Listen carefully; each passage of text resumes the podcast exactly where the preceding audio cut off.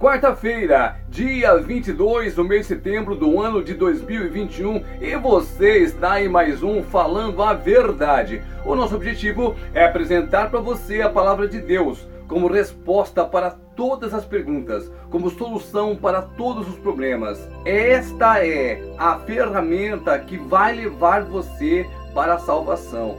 A palavra do Senhor nosso Deus. Hoje nós vamos falar das consequências na vida da pessoa que não convive com Jesus Cristo. O que acontece quando você não tem uma vida de oração, quando você não lê a palavra do Senhor, quando você não medita nela, as coisas às quais a sua vida está sujeita, as coisas pelas quais você pode passar se você não estiver firme na rocha. Recentemente, há poucos dias atrás, uma menina, uma jovem, reuniu-se com alguns amigos e tirou a vida de uma outra amiga dela. Esses amigos, convencidos por essa menina, atraíram a vítima para um local, um local ermo, onde essa menina foi assassinada. Sabe por quê? Porque a assassina queria saber se ela era ou não era psicopata. Será que você está acompanhando o que o seu filho ou a sua filha anda vendo nas redes sociais, nos streamings? Será que você está acompanhando a vida do seu filho ou da sua filha? Ou você, o que é que você tem colocado no seu coração? Do que é que você tem enchido a sua mente?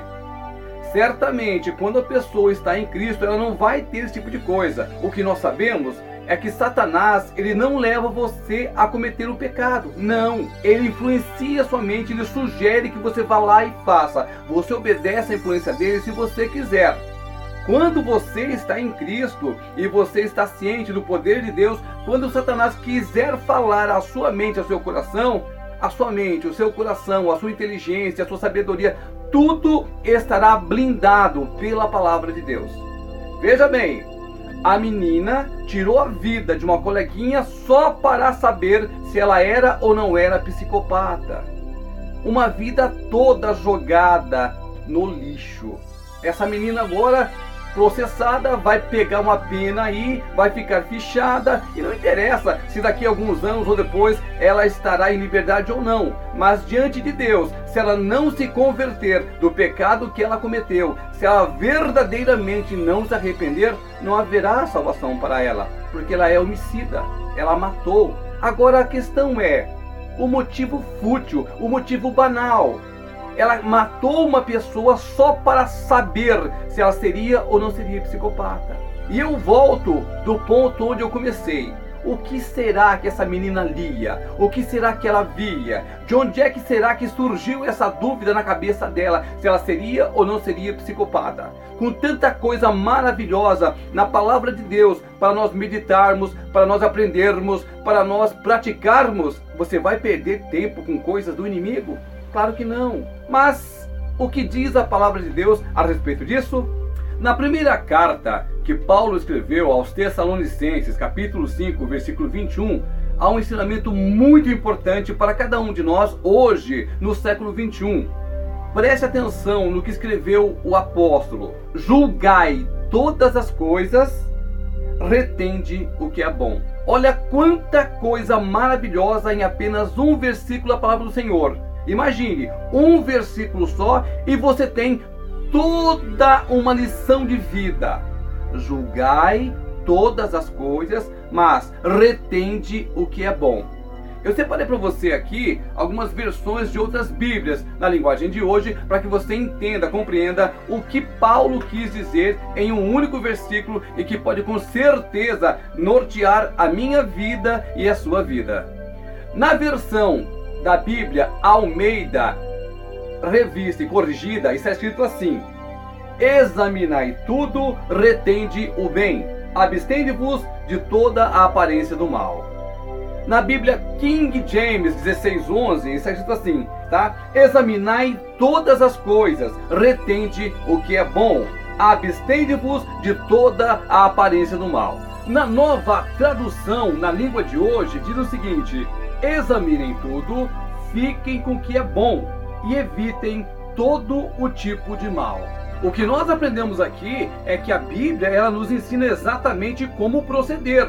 Se você enche a sua cabeça, a sua mente com coisas ruins, certamente você vai fazer coisas ruins. E se você dá ouvido ao mal, o mal levará você para coisas ruins. Então, se você se alimenta da palavra do Senhor, se você tem um compromisso com Ele, se você procura se alimentar da palavra de Deus, quando vierem essas tendências do inimigo, quando soprar o seu ouvido, quando ele oferecer para você alguma coisa ruim, certamente você vai tomar a decisão certa. É um absurdo a pessoa matar outra pessoa só para descobrir se ela é psicopata ou não. Vocês já pararam para pensar no que é ser um psicopata? Vai ver que essa menina, ela pensou que fosse uma coisa bonita, alguma coisa interessante. Ser psicopata é ser doente. Quando você enche o seu coração de coisas boas, você vai querer se tornar uma pessoa boa. Por isso, você que é pai, você que é mãe, você que está aí de olho em tudo que está acontecendo, cuidado com o que as pessoas estão vendo, lendo e assistindo. Porque o inimigo usa também dessas coisas. Vou repetir mais uma vez. O diabo, ele não é o culpado do pecado. O culpado do pecado sou eu, é você. Por quê? Porque você é quem faz. Agora, que ele sugere para você, que ele se oferece, que ele apresenta, isso sim. Cabe você escolher se você vai executar a ordem do diabo, se você vai ouvir o inimigo ou se você vai ouvir a voz do Espírito Santo. Fique atento, fique esperto, principalmente com rede social.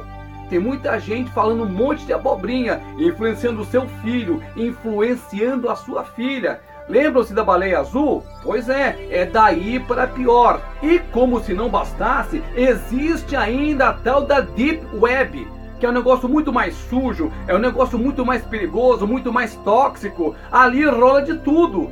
Eu nunca acessei, nem quero saber como é que se acessa, mas o que nós temos ouvido, os relatos das pessoas que acessaram esse lixo, é realmente de aterrorizar. Não é à toa que chama-se Deep Web, ou seja, uma internet mais profunda, lá embaixo, entendeu? Cuide-se, higienize o seu coração, apegue-se ao que é bom, como diz a palavra do Senhor. Examine tudo, mas retenha, segure, guarde o que é bom. Esse é o ensinamento de Cristo para mim e para você. Fique bem, fique em paz, leia, estude a palavra do Senhor e com certeza, quando o inimigo vier lhe oferecer essas coisas ruins, certamente o Espírito Santo vai lhe alertar para você falar não.